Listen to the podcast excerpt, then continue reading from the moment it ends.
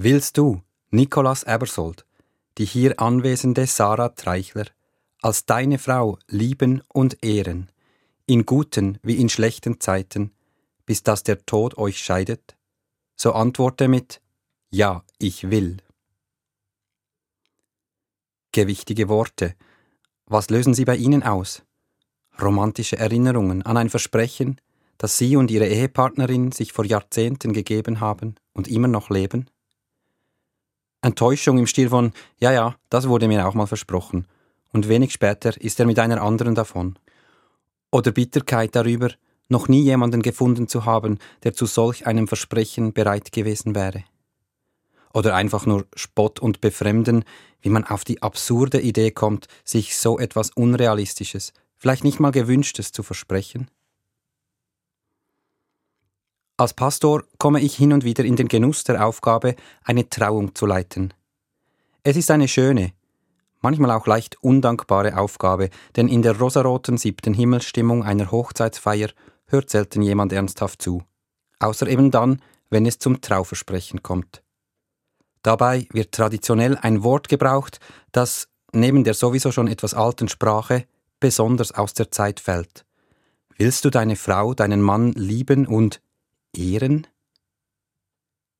In meinem Alltag kommt Ehren nicht mehr oft vor. Wann haben Sie zuletzt jemanden geehrt? Was bedeutet das überhaupt, eine Person zu ehren?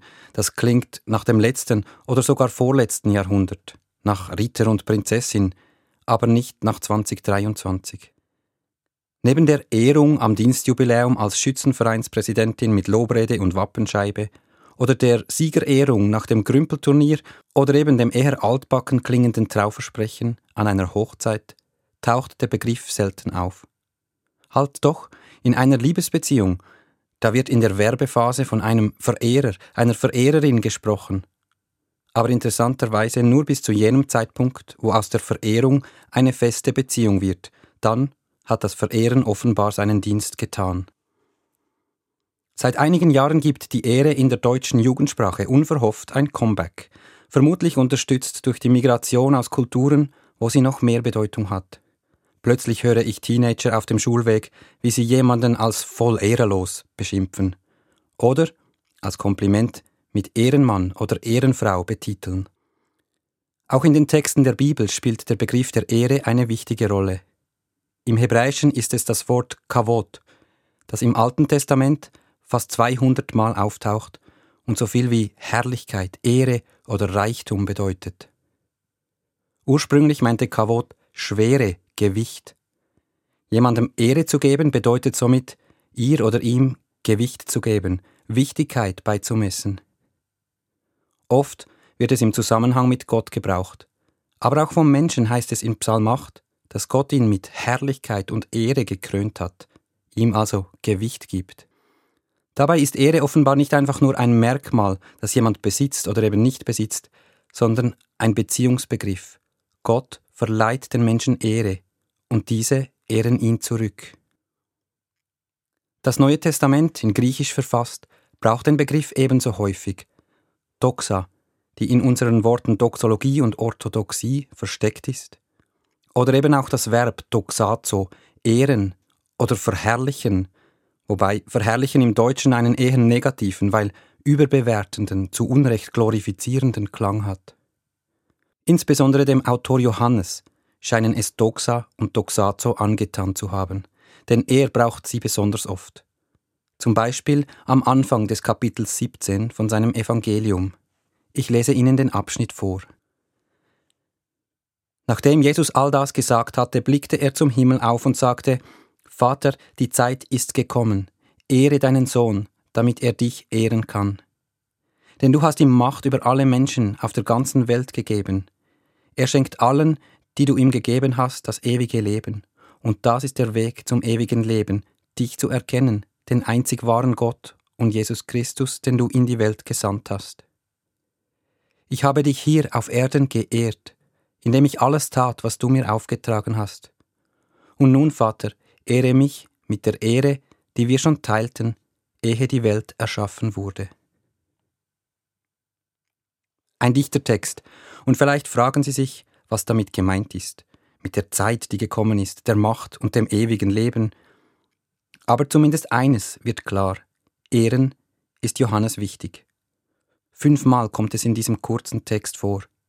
Mein Deutschlehrer am Gymnasium hätte längst unschöne Wortwiederholung reklamiert.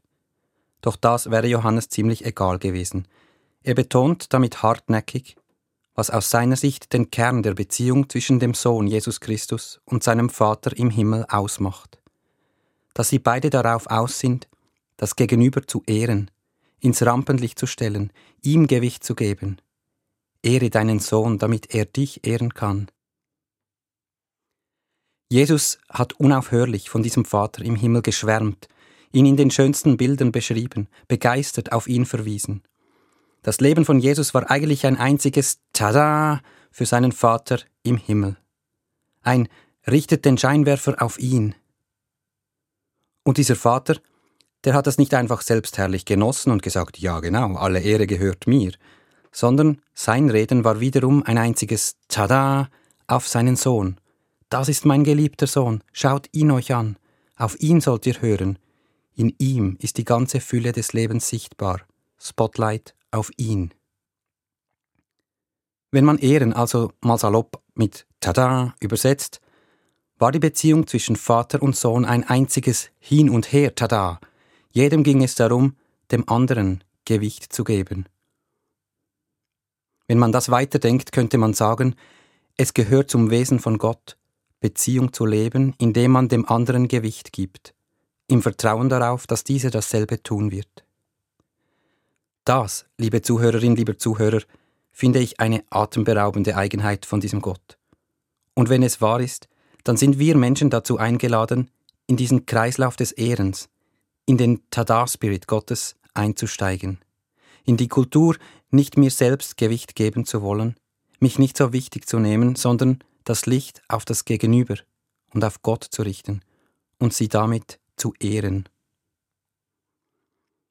So gesehen mag ich das Wort ehren fast noch mehr als das Wort lieben, das ein ziemlicher Gummibegriff geworden ist und für viele im Grunde sehr eigensüchtige Gefühlsregungen herhalten muss. Ehren ist da schärfer, da wird schneller klar, es ist eine Bewegung, die weggeht von mir auf den anderen hin. Diese Dynamik ist nicht auf die Ehe beschränkt, sondern gilt für alle meine Beziehungen. Aber oft sind es gerade die nächsten, die alltäglichen, die langjährigen Beziehungen, die mir vor Augen führen, wie es um meine Fähigkeit, jemanden zu ehren steht. Ob es sich bloß um eine schöne Theorie handelt oder auch im Stress und Schmutz des Alltags seine Früchte trägt. In der Art, wie ich über meine Mitmenschen spreche, wenn sie nicht da sind. In der Offenheit, mit der ich ihnen begegne und ihnen Gewicht gebe in der Richtung meiner Gedanken und Hoffnungen kreisen sie vor allem um mein eigenes Ergehen oder zielen sie weg von mir? Klar ist das eine Herausforderung und immer mal wieder wird aus dem Tada ein knorziges To-Do. Schließlich kann ich nur das Licht auf andere richten, das ich selbst empfangen habe. Doch genau in meinen Begrenzungen hilft mir der Blick auf Jesus Christus und bringt mich zum Staunen, weil er mir zeigt, so viel Ehre so viel Gewicht hat Gott uns Menschen gegeben, dass er den Abstieg bis ganz nach unten auf sich genommen hat, dass er allen Hass, zu dem wir Menschen fähig sind, ertragen hat, um uns daran zu erinnern, nach wessen Bild wir geschaffen worden sind. Dass ich diesen Gott mit mir und für mich weiß, das lockt mich immer wieder aus mir heraus, lässt mich mein Gewicht verlagern und antworten, ja, ich will. Ich will dieser Kultur der Ehre Raum geben.